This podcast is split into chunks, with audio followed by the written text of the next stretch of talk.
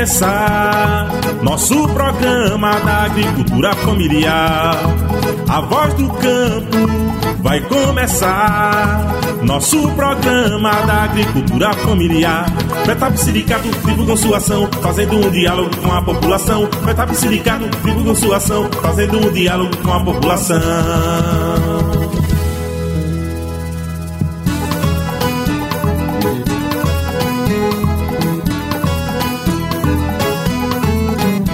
Olá para você que está sintonizado nesta emissora e para quem nos acompanha pelas plataformas digitais e redes sociais, como o Facebook, o Instagram e o YouTube. A cada 15 dias lançamos uma conversa sobre temas de interesse da população do campo e também da cidade. No episódio de hoje, vamos falar sobre as pautas e projetos que estão sendo discutidos e votados na Câmara Federal em Brasília, como a PEC do voto impresso e as privatizações.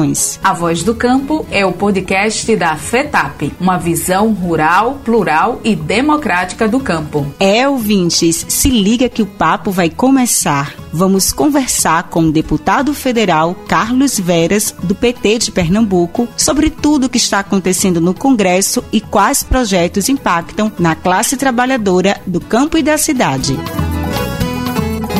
No dia 10 de agosto, a Câmara rejeitou e arquivou a proposta de emenda à Constituição para que o voto voltasse a ser impresso em eleições, referendos e plebiscitos. Para que fosse aprovada, a PEC do voto impresso precisava de, no mínimo, 308 votos em dois turnos de votação. O plenário da Câmara dos Deputados rejeitou por 229 votos favoráveis, 218 contrários e uma abstenção a PEC do voto impresso obrigatório. Um dos deputados que votou favorável à rejeição da proposta foi o deputado Carlos Veras. Pernambucano de Tabira, Carlos Veras, 40 anos, é agricultor familiar, casado e pai de quatro filhos. Formado em serviço social, Veras iniciou sua trajetória política aos 18 anos como presidente da Associação Rural de Poço de Dantas, em Tabira. Depois, assumiu outros postos de comando no movimento sindical e de agricultores. Foi coordenador do Complexo das Cooperativas do Sertão, secretário-geral da Cooperativa de Crédito Ecosol Pajeú, tesoureiro da Agência de Desenvolvimento Solidário da CUT, vice-presidente da CUT Pernambuco na gestão 2006-2012 e presidente no período de 2012 a 2018. Neste ano, em 2018, foi eleito deputado federal, com votos em todos os municípios pernambucanos e no distrito de Fernando de Noronha. Acusações a fraudes nas urnas eletrônicas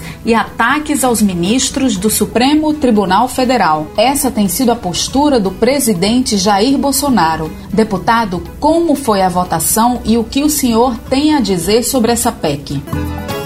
Essa é uma vitória importante, porque o Congresso Nacional reafirma a defesa no parlamento da democracia, do Estado Democrático de Direito, reafirma que terá eleições em 2022, eleições transparentes, eleições limpas, porque as urnas eletrônicas são auditáveis, é um sistema seguro, que eu fui eleito, o Bolsonaro foi eleito presidente, foi eleito deputado, que outros presidentes como Fernando Henrique, Lula, Dilma, os filhos de Bolsonaro, todos nós, os prefeitos, os governadores, os vereadores, as vereadoras, os senadores foram eleitos e eleitas pela urna eletrônica. A urna eletrônica no dia da eleição ela é acompanhada por quatro fiscais, por quatro mesários, na verdade, e os fiscais dos partidos. Que no momento, inclusive, é impresso o boleto da urna que sai zerado e assinado por eles. Quando termina a votação, é impresso o boletim com o resultado é, da eleição daquela urna e todos assinam. Não tem conexão com a internet, não tem perigo de, de fraude. Para ter uma fraude, todos os mesários tinham que concordar em votar no lugar das pessoas. O que Bolsonaro tentou fazer foi uma cortina de fumaça para tentar desviar o foco da CPI, que está mostrando que ele queria um dólar por cada vacina da Covaxin, cometeu corrupção, cometeu inclusive crime de atentado à saúde pública, porque as pessoas estão morrendo porque ele não tomou as providências, ele jogou contra as medidas de segurança, contra o isolamento social, não comprou as vacinas, não aceitou as ofertas oficiais para compra das vacinas para que a gente tivesse hoje mais de 80% da população brasileira brasileira vacinada na segunda dose, inclusive, e o parlamento deu uma resposta segura. Nós não vamos admitir atentado à democracia, atentado ao sistema eleitoral. Você já imaginou, por exemplo, numa eleição, é, no local de votação lá no município, na eleição para prefeito, ela sendo apurada, contada manualmente, como eles queriam naquele voto, impresso pelos representantes dos candidatos, com a participação dos eleitores, sem a participação da justiça eleitoral, sem a participação da polícia e da justiça, sem um órgão que possa ser isento no processo, você não tinha resultado final da eleição. Bolsonaro queria uma eleição onde ele fizesse a eleição e onde ele apurasse e divulgasse o resultado. Não vai ser do jeito que ele quer. Se ele quiser ser novamente presidente da República, ele dispute no sistema que ele sempre disputou. E essa é uma vitória da democracia, é uma vitória da reafirmação dos poderes, da sua independência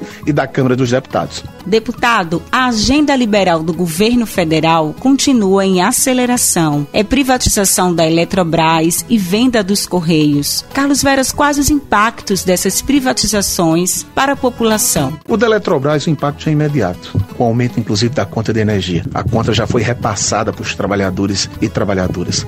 Veja que absurdo. Os Estados Unidos, por exemplo, que é a grande referência do governo Bolsonaro, dos bolsonaristas, é o Exército, é as Forças Armadas. As Forças Armadas que tomam conta do sistema elétrico. Porque é uma questão de soberania nacional. O Brasil está vendendo, está abrindo as portas para outros países tomar conta do nosso sistema elétrico, dos nossos rios, das nossas águas, porque mais de 52% é da energia vem inclusive das hidrelétricas. E imagine a situação nossa aqui em Pernambuco, a Chesf privatizada, e nós tentamos tirar a Chesf do esboço da privatização, mas passou. E isso coloca em risco, em risco São Francisco, em risco as adutoras, em risco a soberania nacional. Nos Correios é outra aberração, outro absurdo. Os Correios, só em 2020, foram mais de 2 bilhões de reais de lucro. É uma empresa que dá resultado para o Brasil e faz as entregas das correspondências em lugares distantes. Eu quero ver se uma empresa privada vai fazer entrega de correspondência na zona rural, nos lugares mais distantes, nos menores é, municípios. Isso é uma questão também é, de um serviço, é de soberania. Nós tentamos, inclusive, impedir que fosse fechado agências é, dos Correios em pequenos municípios, que tem agência do, dos Correios como um correspondente, inclusive bancário, porque não tem bancos naquele município, onde as pessoas pagam seus boletos, onde recebem os seus benefícios da Previdência. Então é um ataque à soberania nacional, é um ataque ao patrimônio do povo brasileiro e não para por aí, porque ele quer privatizar os bancos, em especial o Banco do Nordeste, a Caixa Econômica, o Banco do Brasil, atentando agora e, e dizendo que, inclusive, não vai é, mais concluir a, a obra, inclusive, da Transnordestina. É um ataque total à soberania nacional. Mas nós vamos continuar aqui, sendo resistência na defesa do que é público, na defesa das empresas públicas, porque o que é público é do povo, é do Brasil e nós vamos continuar defendendo. Agradecemos pela participação do deputado federal Carlos Veras, que esteve conosco nesta edição. E vamos seguindo com o nosso papo, que tem muita coisa legal ainda. Sindicato de Portas Abertas venha participar, lutando pelos direitos da agricultura familiar. Vamos ouvir a mensagem da diretora de Política Agrária Maria Givaneide Agil sobre o papel e a importância do sindicato rural na vida do povo do campo. Olá, companheira Ilka. Olá, companheira Gleice. Estamos aqui no programa A Voz do Campo. Fazer uma saudação especial a homens e mulheres e a nossa juventude do campo e da cidade. Mesmo em tempos de pandemia, a FETAP vem desenvolvendo várias ações em defesa de vacina no braço, comida no prato, para que possamos ter uma sociedade mais justa e igualitária. A campanha Sindicato de Portas Abertas é para fortalecer cada vez mais a nossa luta do movimento sindical, fora Bolsonaro, em defesa da vida, por direito e por você. Agosto Lilás, mês marcado pela conscientização pelo fim da violência contra a mulher. Vamos ouvir uma canção que fala da luta das mulheres, de Clarice Falcão, Eu Sou o Problema Meu. Você está sintonizado na Voz do Campo, o podcast da FETAP. Não sei de ninguém que me vendeu por dois camelos pra você em um negócio armado algum reconheceu um documento que explicita em papel legalmente eu sou sua. Quando eu disse sim aquela hora, eu disse sim aquela hora. Eu não disse sim por toda a eternidade. Eu não sei se você tá por fora, mas eu não tenho registro, compra e venda feito uma propriedade pessoal. Não me leve a mal, mas você não.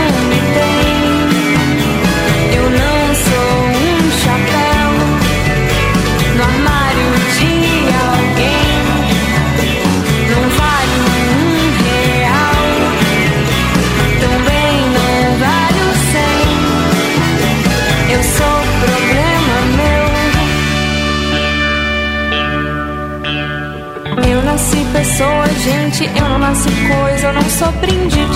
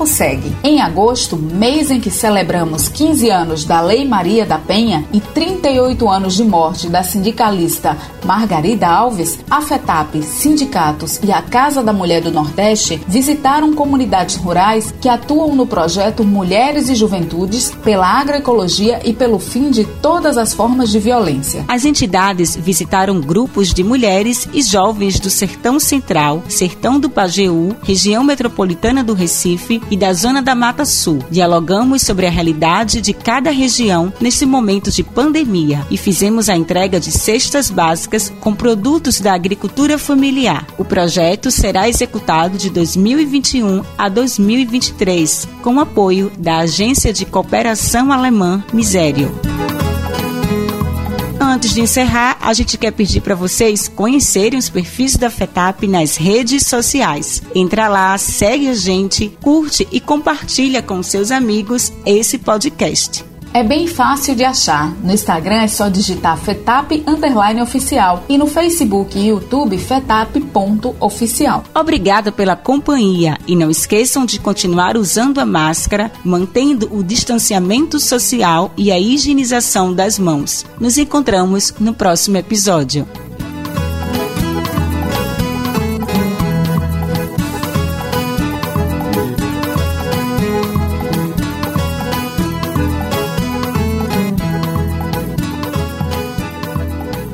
Voz do campo vai se despedindo agora. O podcast da FETAP. Até outra hora. Uma realização FETAP Sindicatos e Contag.